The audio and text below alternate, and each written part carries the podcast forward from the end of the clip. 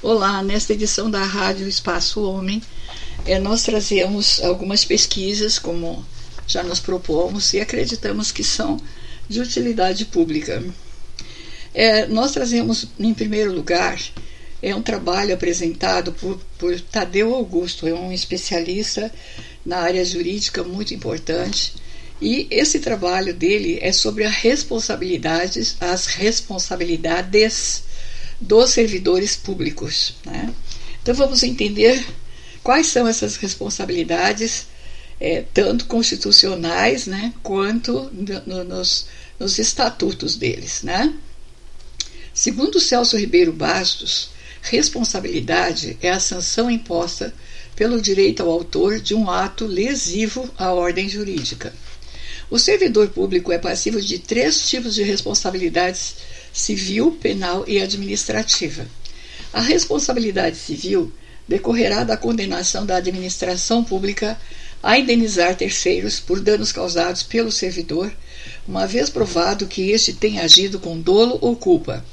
Artigo 37, parágrafo, parágrafo 6 da Constituição Federal. A responsabilidade penal decorrerá de atuação típica e antijurídica do servidor relacionada ao exercício de suas atribuições, comprovada através do devido processo legal no juízo penal. A responsabilidade administrativa decorrerá da violação do servidor aos deveres e proibições inseridos nos respectivos estatutos. Segundo o DET Medawar, se a conduta inadequada afeta a ordem interna dos serviços e vem caracterizada somente como infração ou ilícito administrativo, cogita-se então da responsabilidade administrativa, que poderá levar o agente a sofrer sanção administrativa. Essa responsabilidade é apurada no âmbito da administração, mediante processo administrativo, e a possível sanção é aplicada também nessa esfera. Por sua vez, se o agente, por ação ou omissão, dolosa ou culposa, causou dano à administração, deverá repará-lo, sendo responsabilizado civilmente. A apuração da responsabilidade civil poderá ter início e término no âmbito administrativo ou ter início nesse âmbito e ser objeto depois de ação perante o judiciário. Por fim, se a conduta inadequada do agente afeta de modo imediato a sociedade e vem caracterizada pelo ordenamento como crime funcional, o servidor será responsabilizado criminalmente, podendo sofrer sanções penais. A responsabilidade criminal do servidor é apurada mediante processo penal nos respectivos juízes. Não se deve olvidar que, em razão da indisponibilidade do interesse público, os ocupantes de cargos ou funções de chefia e direção têm o dever de tomar as providências para apurar a responsabilidade de servidores, assim que tiveram ciência de condutas que correspondam a infrações. Destaca-se que o artigo 320 do Código Penal visa coibir as condutas que desrespeitem tais deveres. A indisponibilidade do interesse público também impõe aos servidores públicos o dever de representar contra a ilegalidade, omissão ou abuso de poder praticados por agente de qualquer grau hierárquico, conforme os termos do artigo 116, inciso 12 da Lei número 8112/90. Apesar da imposição legal, tais deveres nem sempre são cumpridos adequadamente, em especial nos casos de representação contra abuso de poder ou ilegalidade de superiores hierárquicos, visto que os subordinados temem sofrer represálias. A responsabilidade na esfera civil. A responsabilidade civil é de ordem patrimonial e se encontra prevista nos artigos 186 e 927 ambos do Código Civil, os quais consagram a regra segundo a qual todo aquele que causa dano a outrem é obrigado a repará-lo. Se for responsabilizado civilmente, o servidor deverá reparar o dano que, por ação ou omissão dolosa ou culposa, tenha causado à administração. Nas palavras de Odete Medawar, para que o servidor possa ser responsabilizado e obrigado a pagar o prejuízo, é necessário comprovar seu dolo, ou seja, teve intenção de lesar ou assumir esse risco, ou sua culpa, imprudência, negligência ou imperícia. Para isso, a administração é obrigada a tomar as medidas legais pertinentes, não podendo a priori inocentar o servidor. Em relação ao dano causado por conduta do servidor público, é necessário distinguir que tal prejuízo poderá ser causado ao Estado diretamente ou a terceiros. Quando o dano é causado diretamente ao Estado, a responsabilidade do servidor é apurada pela própria administração, por meio de processo administrativo, no qual são asseguradas todas as garantias de defesa, conforme o artigo 5, inciso é, LV né, 55 da Constituição.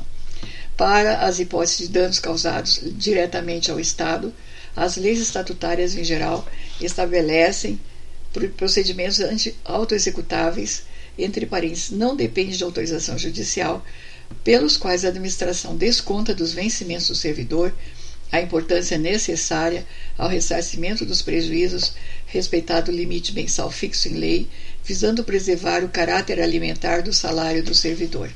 Por outro lado, quando se trata de dano causado a terceiros, aplica-se a norma do artigo 37, parágrafo 6 da Constituição Federal, em decorrência da qual o Estado responde objetivamente, ou seja, independente da culpa ou dolo, porém possui o direito de regresso contra o servidor que provocou o dano, desde que este tenha agido com culpa ou dolo.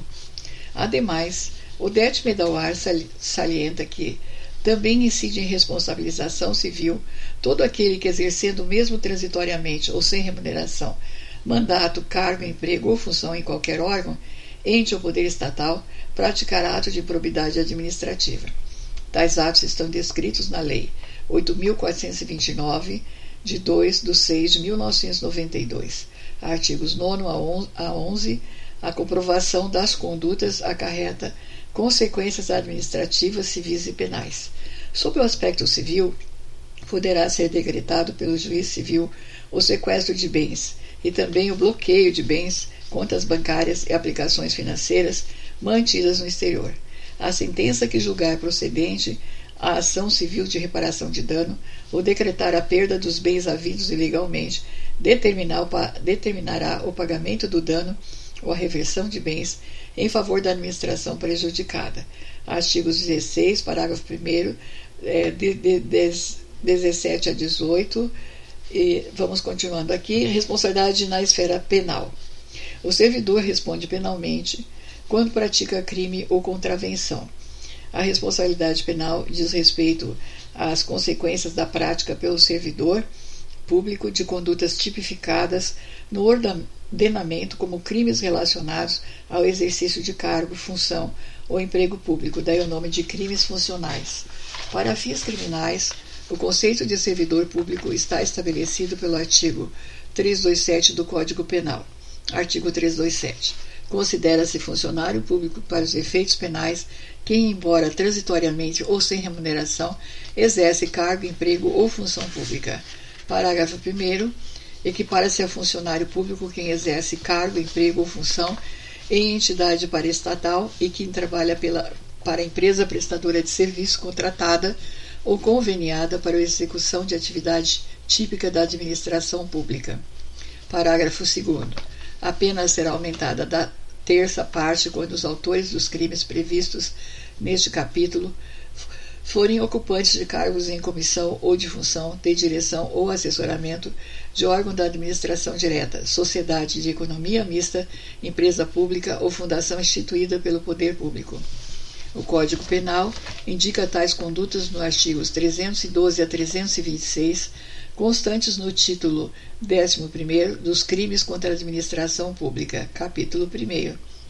Dos crimes praticados por funcionário público contra a administração em geral, e nos artigos 359A até 359H, presentes no capítulo 4, entre aspas, né, dos crimes contra as finanças públicas, acrescentado pela Lei número 10.028-00. Ademais, há leis federais que prevêem outras condutas de servidores qualificadas como crime. Por exemplo, a Lei número 4.898-65 arrola condutas qualificadas como abuso de autoridade. A Lei número 8.000 666-93 menciona condutas de agentes em matéria de licitação e contratos que são classificadas como infrações penais. A responsabilidade criminal do servidor é apurada pelo Poder Judiciário.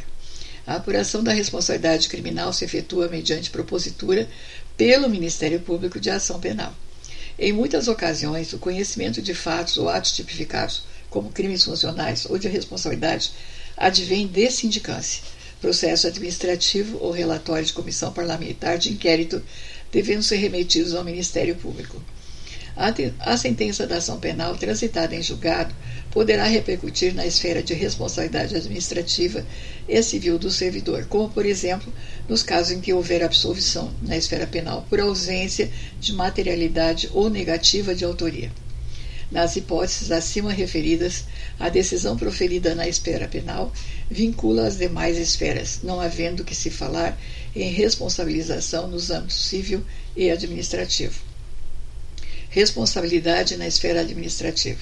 Segundo Odete Medawar, a responsabilidade administrativa expressa as consequências acarretadas ao servidor pelo descumprimento dos deveres e inobservância das proibições de caráter funcional estabelecida nos estatutos ou em outras leis. Essa responsabilidade é apurada no âmbito da própria administração e apenada com sanções de natureza administrativa, denominadas sanções disciplinares, impostas pela autoridade administrativa. Se a conduta do servidor enquadrar-se também em tipos penais e causar dano à administração, gera responsabilização criminal e civil. A infração administrativa praticada pelo servidor será apurada pela própria administração pública, que deva, deverá instaurar procedimento adequado a esse fim, assegurando ao servidor o contraditório e a ampla defesa, com os meios e recursos a ela inerentes, nos termos do artigo 5, inciso 55 da Constituição Federal é, os principais meios de apuração previstos nas leis estatutárias são a sindicância e o processo administrativo disciplinar. As infrações administrativas são apenadas com sanções da mesma natureza, denominadas sanções disciplinares, impostas por autoridade administrativa. Na esfera federal, o artigo 127 da Lei número 8.112-90 prevê as seguintes espécies de sanções disciplinares: advertência, suspensão, demissão, cassação de aposentadoria ou disponibilidade, destituição de cargo em comissão, destituição de função comissionada. Deve-se ressaltar que na aplicação das penalidades disciplinares serão consideradas a natureza e a gravidade da infração cometida os danos que dela provierem para o serviço público, as circunstâncias agravantes e atenuantes e os antecedentes funcionais. Artigo 128 da Lei 8.112-90. Nos artigos 129 e seguintes da Lei número 8.112-90, estabelecem-se as hipóteses de aplicação de cada uma das penalidades disciplinares previstas no artigo 127 do mesmo diploma legal. Porém, conforme observa Maria Silva Zanella de Pietro, não há com relação ao ilícito administrativo a mesma tipicidade que caracteriza o ilícito penal. A maior parte das infrações não é definida com precisão, limitando-se a lei em regra a falar em falta de cumprimento dos deveres, falta de exação do cumprimento do dever, insubordinação grave, procedimento irregular, incontinência pública, poucas são as infrações definidas como abandono de cargo ou os ilícitos que correspondem a crimes ou contravenções. A ausência de tipicidade da infração disciplinar confere à administração pública certa discricionariedade para enquadrar a falta funcional dentre os ilícitos previstos na lei, o que não significa a possibilidade de decisão arbitrária, uma vez que deverão ser observados limites legais e o princípio da motivação, segundo o qual os atos administrativos deverão ser justificados, com indicação dos fatos e fundamentos jurídicos que lhes sustentam. Nesse sentido, o artigo 50 da Lei número 9.784-99 dispõe que, artigo 50, Os atos administrativos deverão ser motivados com indicação dos fatos e dos fundamentos jurídicos quando. Acerca deste tema, destaca-se também o disposto no artigo 128, parágrafo único da Lei nº 8.112-90.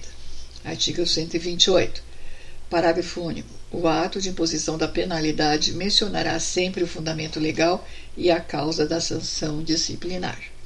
Conforme as palavras de Maria Silvia Zanella de Pietro, é precisamente essa margem de apreciação entre parênteses ou discricionariedade limitada pelos limites previstos em lei que exige a precisa motivação da, da penalidade imposta para demonstrar a adequação entre a infração e a pena escolhida e impedir o arbítrio da administração. Normalmente, essa motivação consta do relatório da comissão ou servidor que realizou o procedimento. Outras vezes, consta de pareceres proferidos por órgãos jurídicos preopinantes, aos quais se remete a autoridade julgadora. Se essa não acatar as manifestações anteriores, deverá expressamente motivar a sua decisão. A margem de discricionariedade conferida à administração para realizar o enquadramento de determinadas condutas dentre os ilícitos previstos em lei não autoriza as autoridades competentes a decidirem de forma arbitrária, pois o exercício da discricionariedade deve respeitar os limites previstos em lei. Em verdade, a aplicação das sanções disciplinares deve ser fundamentada com a indicação das razões fáticas e jurídicas que sustentam a decisão, devendo ser observada a natureza e a gravidade da infração e os danos que dela provi, provierem para o serviço público. Independência e comunicabilidade das esferas de responsabilidades. Uma única conduta praticada por um servidor público poderá configurar infração administrativa, implicar dano à administração e ser tipificada como crime ensejando nessa hipótese responsabilidades nas esferas administrativa, civil e criminal, pois as três têm fundamentos e naturezas diversas. As esferas de responsabilidades, entre parênteses, administrativa, civil e penal, são em regra independentes, de tal sorte que as penas aplicadas em cada uma das esferas serão cumulativas, ressalvadas as exceções em que a decisão proferida no juízo penal deve prevalecer, fazendo coisa julgada na área civil e na área administrativa. De acordo com Maria Silvia Zanella de Pietro, quando o funcionário for condenado na esfera criminal, o juízo civil e a autoridade administrativa não podem decidir de forma contrária, uma vez que nessa hipótese houve decisão definitiva quanto ao fato e à autoria, aplicando-se o artigo 935 do Código Civil de 2002. O artigo 935 do Código Civil dispõe: Artigo 935. A responsabilidade civil é independente da criminal, não se podendo questionar mais sobre a existência do fato ou sobre quem seja o autor, quando essas questões se acharem decididas no juízo criminal.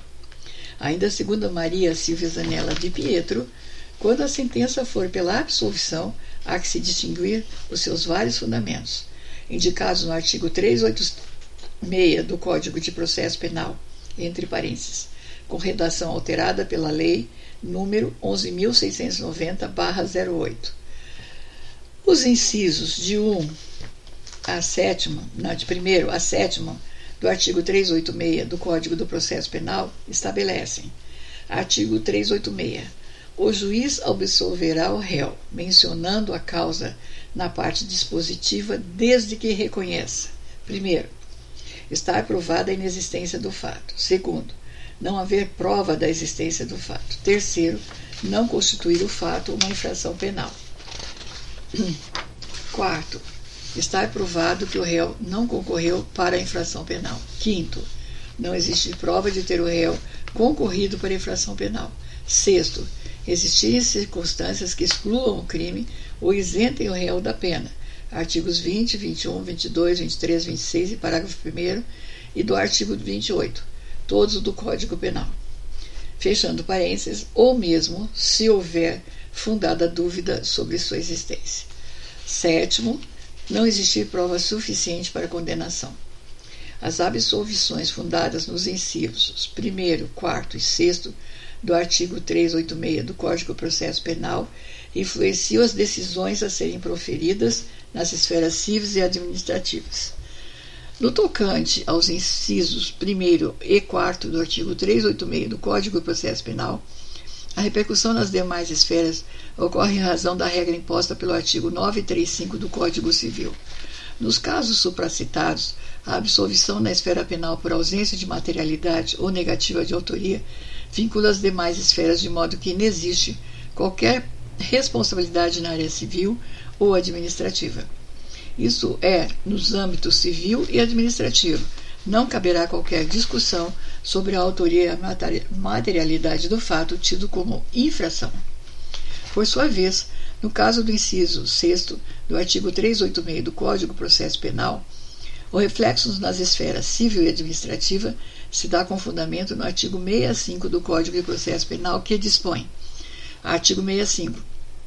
Faz coisa julgada no civil a sentença penal que reconhece ter sido o ato praticado em estado de necessidade, em legítima defesa ou em estrito cumprimento do dever legal ou no exercício regular de direito. Ressalta-se que a absolvição fundamentada na hipótese do inciso 3 do artigo 386 do Código do Processo Penal não repercute nas demais esferas de responsabilidade, pois o mesmo fato que não constitui crime pode corresponder a uma infração disciplinar ou um ilícito civil. Igualmente nas hipóteses dos incisos segundo, quinto e sétimo, em que a absolvição se dá por falta de provas, não haverá repercussão nas outras esferas de responsabilidade, uma vez que as provas que não são suficientes para demonstrar a prática de um crime podem ser suficientes para comprovar ilícitos civis, civis ou administrativos. As referências bibliográficas são obras de Bandeiro de Melo, é, Celso Ribeiro Bastos, Maria Silvia Zanella de Pietro e Odete Medawar. É, temos mais alguns aqui, que também são como fonte de pesquisa, Celso Ribeiro Bastos, Odete Medawar, né? depois vai ter várias citações de Odete Medawar e Maria de Pietro, muitas vezes mesmo. O autor aqui é o Dr. Tadeu Augusto, né? É, a fonte é https dois pontos duas barras oblíquas Tadeu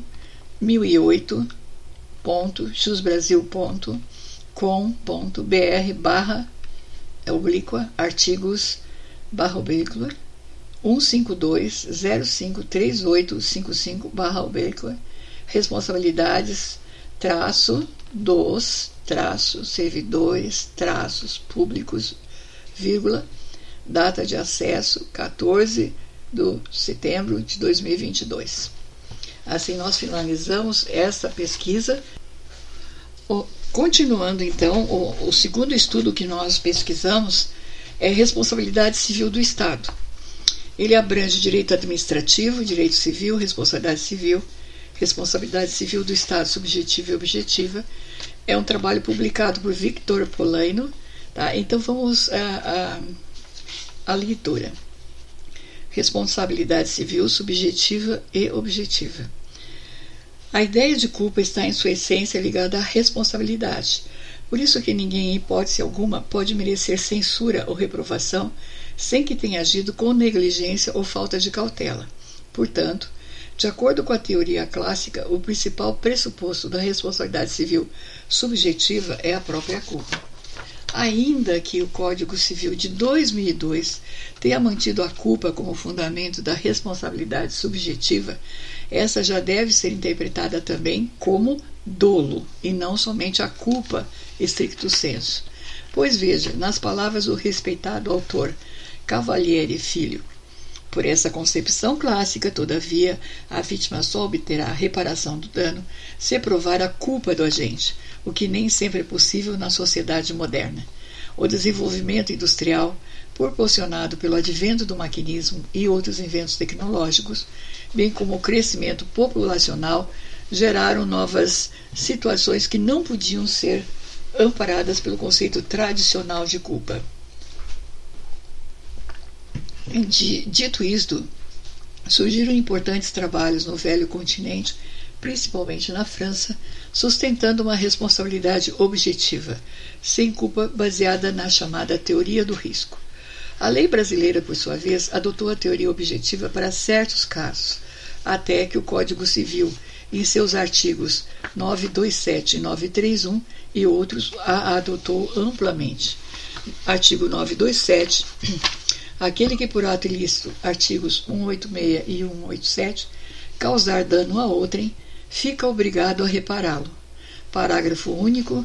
Haverá obrigação de reparar o dano, independente de culpa, nos casos especificados em lei ou quando a atividade normalmente desenvolvida pelo autor do dano implicar por sua natureza risco para os direitos de outrem.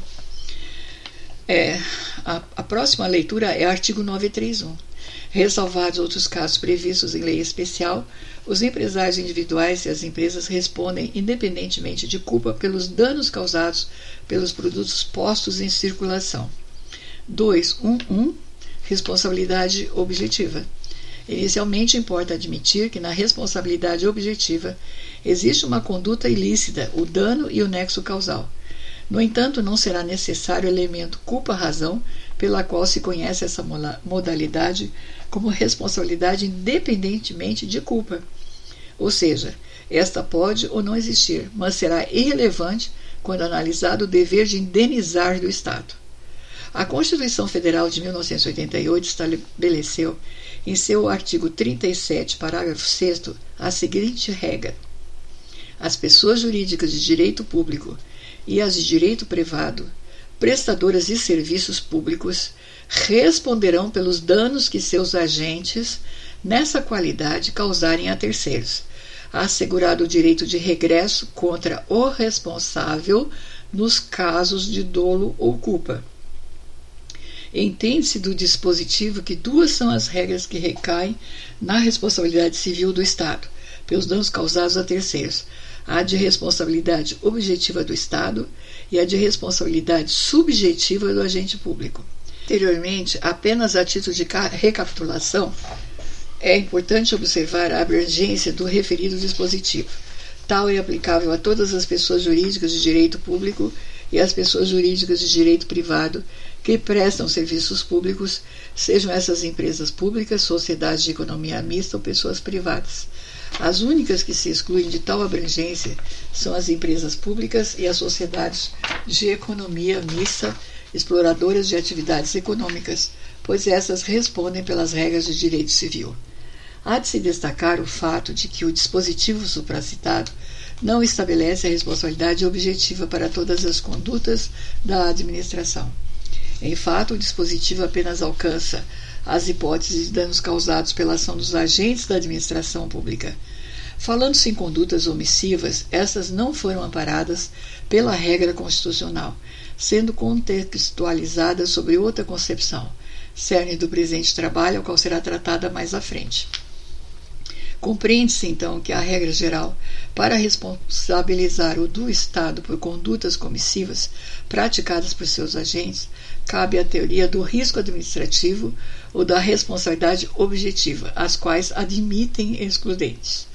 Muitos autores são unânimes em reconhecer a responsabilidade objetiva do Estado, havendo certa uniformidade na argumentação deduzida assim como a nota Youssef Said Kaali, é, se o elemento culpa é previsto apenas para assegurar a ação regressiva das pessoas jurídicas contra os funcionários causadores do dano quando tiver havido dolo ou culpa deles, daí resulta para, por exclusão que, omitindo-se o corpo do artigo quanto a referir-se ao elemento subjetivo, terá estabelecido que essas entidades devem reparar o dano mesmo sem culpa em qualquer caso. Assim, a interpretação que se extrai da ausência de referência ao elemento culpa do funcionário na disposição principal só pode ser a de que prescinde desse elemento subjetivo para a obrigação de indenizar nele estabelecida. Já a responsabilidade do agente público causador do dano está sujeita às disposições aplicáveis no âmbito do direito civil, ou seja, somente poderá ser este responsabilizado se houver atuado com dolo culpa, negligência, imprudência ou imperícia. 2.1.2 Responsabilidade subjetiva.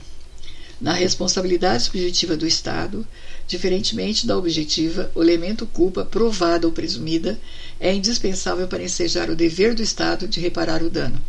Entender que a responsabilização do Estado será objetiva em toda e qualquer situação é equivocada, tendo em vista que no artigo 37, parágrafo 6 da Constituição Federal de 1988, restringiu-se essa modalidade apenas para aqueles casos de condutas comissivas de seus agentes. Nas palavras do louvável doutor, doutrinador Cavalieri Filho, alguns autores, ao tratarem do primeiro pressuposto da responsabilidade civil extracontratual subjetiva, falam apenas da culpa. Parece-me, todavia, mais correto falar em conduta culposa, e isto porque a culpa, isolada e abstratamente, considera só tem relevância conceitual. A culpa adquire relevância jurídica quando integra a conduta humana. É a conduta humana culposa, vale dizer, com as características da culpa que causa o dano a outrem, ensejando o dever de repará-lo. Adiante, no caso de haver danos causados por atos de terceiros ou fenômenos de natureza, a responsabilidade é do tipo subjetiva, de forma que não figura dentro da teoria de risco administrativo consagrada pela Constituição Federal. Nesses casos, há a obrigatoriedade de comprovar a, a omissão culposa, entre parênteses, dentre elas a imprudência, a imperícia ou a negligência do Estado, para então se caracterizar a obrigação de indenizar. Ainda nas palavras de Cavalieri Filho, é, destacando o nexo causal é o segundo pressuposto de responsabilidade civil a ser examinado. Trata-se de noção aparentemente fácil, mas que na prática enseja algumas perplexidades. A rigor, é a primeira questão a ser enfrentada na solução de qualquer caso envolvendo responsabilidade civil. Antes de decidirmos se o agente agiu ou não com culpa, teremos que apurar se ele deu causa ou resultado. O Código Penal, que tem norma expressa sobre o nexo causal, artigo 13, é muito claro ao dizer: o resultado de que depende a existência do crime somente é imputável a quem lhe deu causa. Vale dizer, ninguém pode responder por algo que não fez, de modo que não tem o menor sentido examinar a culpa de alguém que tenha dado causa ao dano. Nesta esteira, vale reproduzir a lição de Serpa Lopes.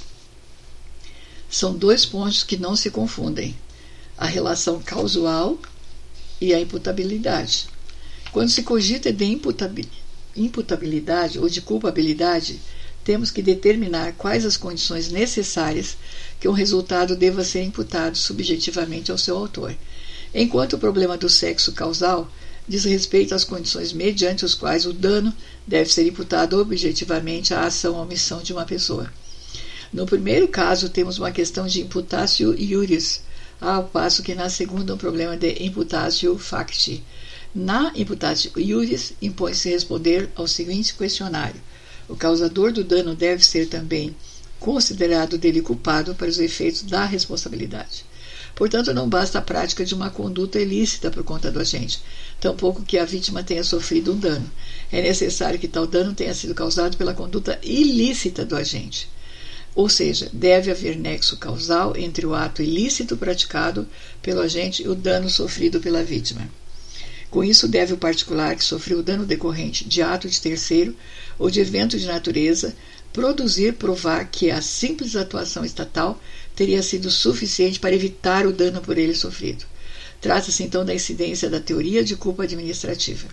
Deve-se relevar que não existe necessidade de a vítima apontar a culpa de forma individualizada, direcionada a um agente público determinado. Por isso é que se conhece esta teoria como culpa anônima. Assim, para responsabilizar o Estado, deverá o prejudicado provar que houve a falta de serviço, seja inexistência, retardamento ou mau funcionamento, e o nexo causal entre esta e o dano sofrido. A posição adotada pelo Supremo Tribunal Federal, perfilhando a doutrina, entre outros, de Ulício Celso Antônio Bandeira de Melo, com efeito do voto vencedor do ministro Sepúlveda pertence. Na doutrina brasileira contemporânea, a teoria subjetiva derivada da culpa torna admissível imputar ao Estado a responsabilidade pelos danos possibilitados por sua omissão. Adiante, em uma decisão unânime, o Supremo Tribunal Federal fortificou seu entendimento quanto à questão, firmando a distinção entre responsabilidade objetiva do Estado decorrente da ação de seus agentes, entre aspas, objetiva, e a verificada nas situações de danos causados pela omissão do poder público, conforme se destaca no trecho do acórdão abaixo transcrito. Primeiro, a responsabilidade civil das pessoas jurídicas do direito público e das pessoas jurídicas de direito privado prestadoras de serviço público, responsabilidade objetiva com base no risco administrativo, ocorre diante dos seguintes requisitos: a. do dano, b. da ação administrativa, c. e desde que haja nexo causal entre o dano e a ação administrativa.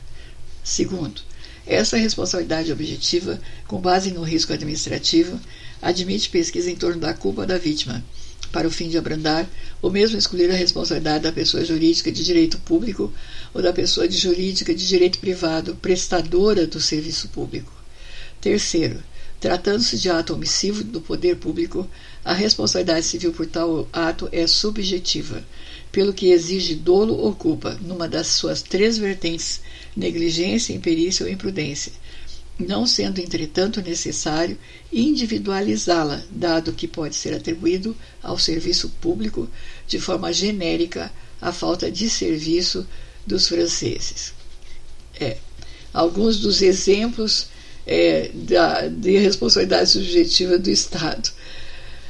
É, decorrentes de sua omissão são diversos, dentre eles um assalto a um particular que tenha tentado se refugiar próximo a um posto policial e os policiais impediram o assalto ocorrido às suas vistas. Outra hipótese seria um local passivo de deslizamentos de terra decorrente de chuva, no qual uma construção de habitação na encosta oferece risco previsível e evidente. O risco de construir uma habitação e o Estado não tem agido no sentido de remover as pessoas do local.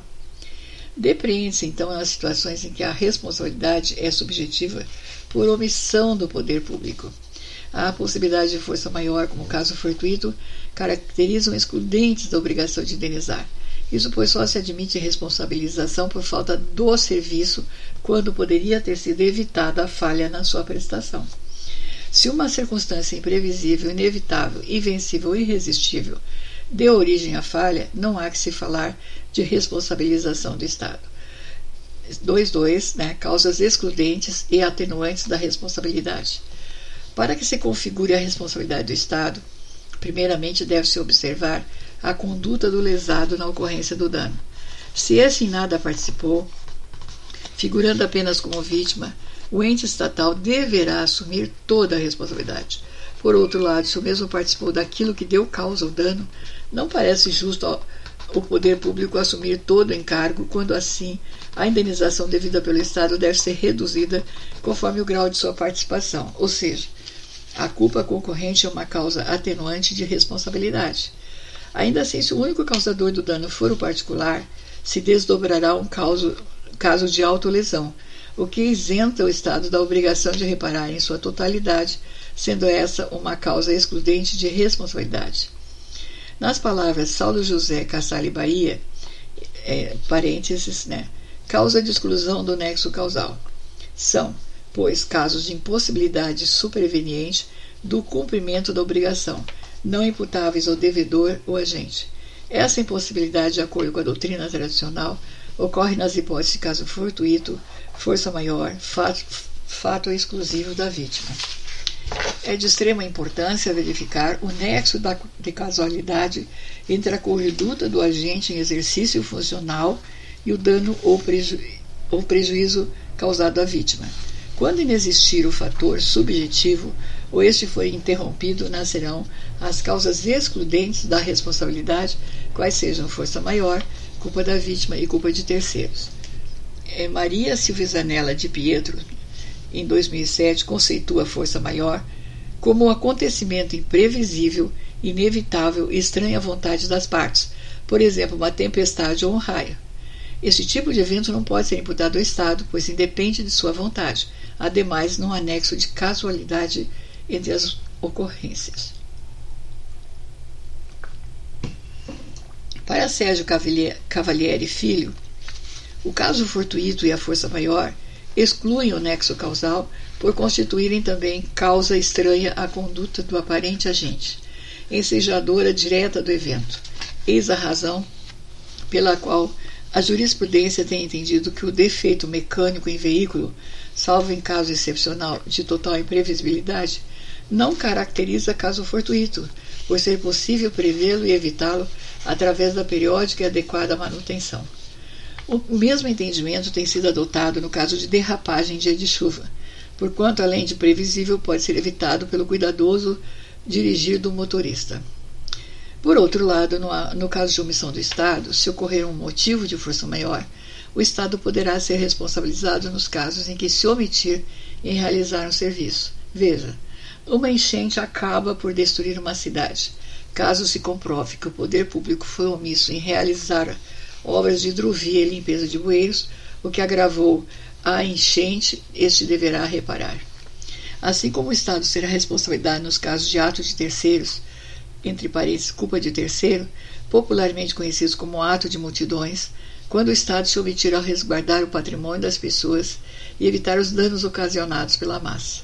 Para Carvalho Pinto, não, perdão, para Carvalho Filho, em 2012, tal como na hipótese dos fatos imprevisíveis, contudo, a indenização deverá ser proporcional à participação omissiva do Estado no resultado danoso. Nas palavras de Youssef Said Kahali, parênteses, o fato de terceiro, segundo a opinião dominante, equipara-se ao caso fortuito ou força maior, por ser uma causa estranha à conduta do agente aparentemente imprevisível e inevitável. Conclusão: é necessário apreciar caso por caso as condições em que o evento ocorreu, verificando se nessas condições o fato era imprevisível ou inevitável, em função de que seria razoável exigir-se. Em 2.3, a omissão do Estado é enquadrada na responsabilidade civil subjetiva. Para adentrar ao tema central da presente monografia, far-se-á um gancho com o que foi dito no último tópico. Percebeu-se com exposto que o ato omissivo do Estado é o único palpável de responsabilidade civil subjetiva. Assim serão expostas sinteticamente algumas doutrinas responsáveis por tal conclusão. A primeira corrente, representada muito bem por Flávio Williman, que expôs em seu livro Responsabilidade Civil das Agências Reguladoras, o seguinte: com o advento do Código Civil de 2002, não há mais espaço para a responsabilidade subjetiva é, das pessoas jurídicas de direito público, porque o artigo 43 do novo Código Civil, que praticamente repete o teor do artigo 37, é, é, cláusulas da Constituição, 6 da, parágrafo 6 da Constituição, trouxe à legislação civil infraconstitucional a teoria do risco administrativo para embasar a responsabilidade civil do Estado, revogando o artigo 15 do Código Civil de 1916, que servia de suporte legal para a responsabilidade subjetiva. Assim que é pela ausência da norma legal nesse sentido contrário, que determina a incidência da responsabilidade, da responsabilidade civil objetiva, baseada na teoria do risco, não haveria mais espaço para sustentar a responsabilidade subjetiva das pessoas jurídicas de direito público. Ou seja, para Williman, não há que se falar em responsabilidade subjetiva, tendo em vista não haver previsão legal da mesma, restando então somente a responsabilidade objetiva. A segunda corrente, liderada pelo mais que ilustre jurista Celso Antônio Bandeira de Mello, será subjetiva a responsabilidade da administração, sempre que o dano decorrer da omissão do Estado. Nos casos de omissão, o Estado não agiu, não sendo, portanto, o causador do dano, pelo que só estaria obrigado a indenizar os prejuízos resultantes dos eventos que teria o dever de impedir. Ou seja, a responsabilidade estatal por ato omissivo é sempre responsabilidade, responsabilidade por ato ilícito. E sendo responsabilidade por, ato, por ilícito, é necessariamente responsabilidade subjetiva, pois não há conduta ilícita do Estado. Entre parênteses, embora do particular possa haver, que não seja proveniente de negligência, imprudência, imperícia, que é a culpa, ou então deliberado propósito de violar a norma que constituía em dada obrigação. Eis uma corrente totalmente oposta da primeira, que diz que há responsabilidade civil subjetiva naqueles casos em que a responsabilidade foi por, for por ilícito, de maneira que não há conduta ilícita do Estado que não seja proveniente de omissão, entre parênteses, negligência, imperícia ou imprudência, tornando então a responsabilidade subjetiva. A terceira corrente é uma corrente intermediária, a qual faz parte Cavalieri Filho, que ensina a responsabilidade subjetiva do Estado, embora não tenha sido de todo banida de nossa ordem jurídica, só tem lugar em casos de omissão genérica da administração e não em qualquer caso. Assim, para a referida corrente doutrinária, não basta que seja por meio de um ato omissivo a responsabilização subjetiva, o ato, além de omissivo, deve ser o caso de uma omissão genérica. Continua né, pontinhos aqui, vamos lá. Com efeito, o fato de não ter sido reproduzido no Código Civil de 2002, o artigo 155 do Código Civil é, de 1916, deve ser isso, não permite concluir que a responsabilidade subjetiva do Estado foi banida de nossa ordem jurídica. A responsabilidade subjetiva é regra básica que persiste independentemente de existir ou não norma legal a respeito. Todos respondem subjetivamente pelos danos causados a outrem por imperativo ético jurídico universal de justiça. Destarte, não havendo previsão legal de responsabilidade objetiva, ou não estando esta configurada, será aplicável a cláusula geral da responsabilidade subjetiva se configurada a culpa nos termos do artigo 186 do Código Civil. A regra com relação aos Estados é a responsabilidade objetiva, fundada no risco administrativo, sempre que o dano causado por agente público nessa qualidade, sempre que houver relação de causa e efeito entre a situação administrativa e o dano.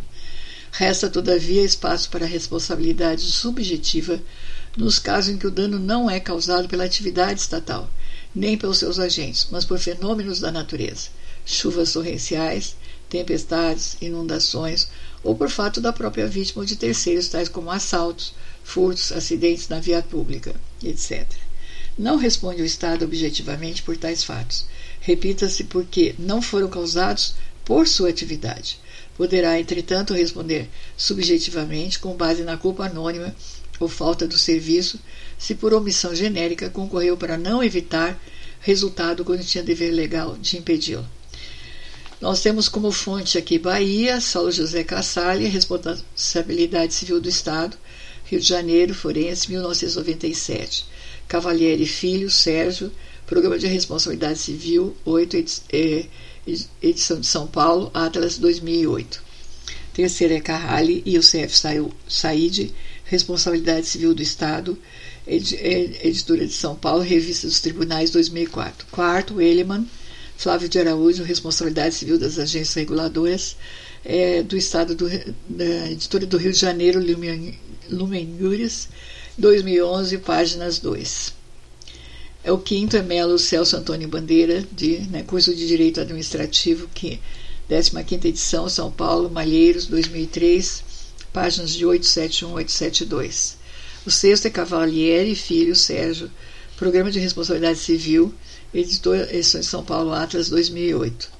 A fonte dessa pesquisa é https dois pontos duas barras oblíquas vpolaino.jusbrasil.com.br barra oblíqua artigos barra oblíqua 148854617 barra oblíqua responsabilidade traço civil traço do traço estado traço subjetiva traço e traço objetiva, vírgula, data de acesso 14 de 09 de 2022. Bom, assim então, nós estamos concluindo essas duas pesquisas que consideramos ser de extrema importância para todas as pessoas, porque de alguma forma nós sempre dependemos de alguns é, serviços de área pública né, e temos muitas vezes necessidades de é, prestação de serviços que são de órgãos do Estado, né, e às vezes as coisas não saem como necessário. Então, o Estado aqui são todas as, as áreas, né, tanto administrativa até as judiciais, E então é importante a gente ver que existe, né, existem leis para nossa salvaguarda, para nossa proteção que a gente desconhece, inclusive na parte constitucional. Né? Tem já, já material julgados, né, já até na, na altura do STF, determinados, né? Então, quando a gente está fazendo alguma coisa em relação à busca de um serviço no Estado, a gente tem que ter o respeito tanto pelo servidor público, né, quanto pelo sistema todo do, da, do que governa o Estado, vamos dizer, assim, todos os que estão nos poderes decisores do Estado, né, quer seja na parte administrativa e as outras demais. O que se percebe aqui é que muitas vezes há a falta da informação para a gente defender os próprios direitos, é, há situações em que as pessoas não se organizam para requerer os seus próprios direitos porque os desconhecem. Então aqui temos duas leituras muito importantes, né, pesquisadas com vários autores de, de nobreza né, nas suas autorias e com uma análise muito boa, publicado pela internet, portanto é um, é um trabalho que pode qualquer pessoa ler, ter acesso, né? E que nós estamos num momento muito importante da nossa sociedade de ver quando o Estado é responsável com o seu quadro administrativo e outros, né? É quando a condição, às vezes, também do não cumprimento das leis é por autoridades que estão ligadas às áreas jurídicas, né? Enfim, nós temos que verificar sempre também o nosso direito de cidadãos e cidadãs, né? principalmente os homens, é, que às vezes ficam com vergonha né, de pleitear os seus direitos. Aqui então está uma matéria muito importante para saber quando vocês necessitam de um documento do Estado, né, quando tem que fazer provas, né, enfim. Eu acho que está bastante importante essas duas leituras na questão do, da defesa da nossa própria cidadania, tá? Fazemos votos, eu, Elizabeth Mariano, né, que com essas duas pesquisas a gente consiga é, trazer bastante informações e que vocês possam debater com os amigos, colegas, né, é, com advogados que são pessoas amigas de vocês, seja como for, né, tragam mais informações, organizem isso de uma forma mais acessível e compreensível porque não podemos abdicar, abdicar nunca dos nossos direitos. Né? Elas, eles são fundamentais para a qualidade da nossa vida tá? e são obrigações é, das, das estruturas de poder dar o atendimento necessário a cada pessoa, a cada cidadão e cidadã do nosso país, tá bom? Grande abraço, um carinho muito grande para vocês, na expectativa de que tudo esteja muito bem na vida de vocês, cada vez melhor, tá? podem divulgar, né, sempre citando as fontes. Tem o texto então escrito e tem ele na leitura, que às vezes a pessoa não tem tempo para ler, né, escutando consegue, tá? Passem para as outras pessoas. É importante que todo mundo saiba, saibam os seus direitos de cidadania, com relação ao Estado, com relação às leis, né? E quais são as suas garantias como cidadãos, tá bom? Grande abraço, até a próxima edição da nossa Rádio Espaço Homem.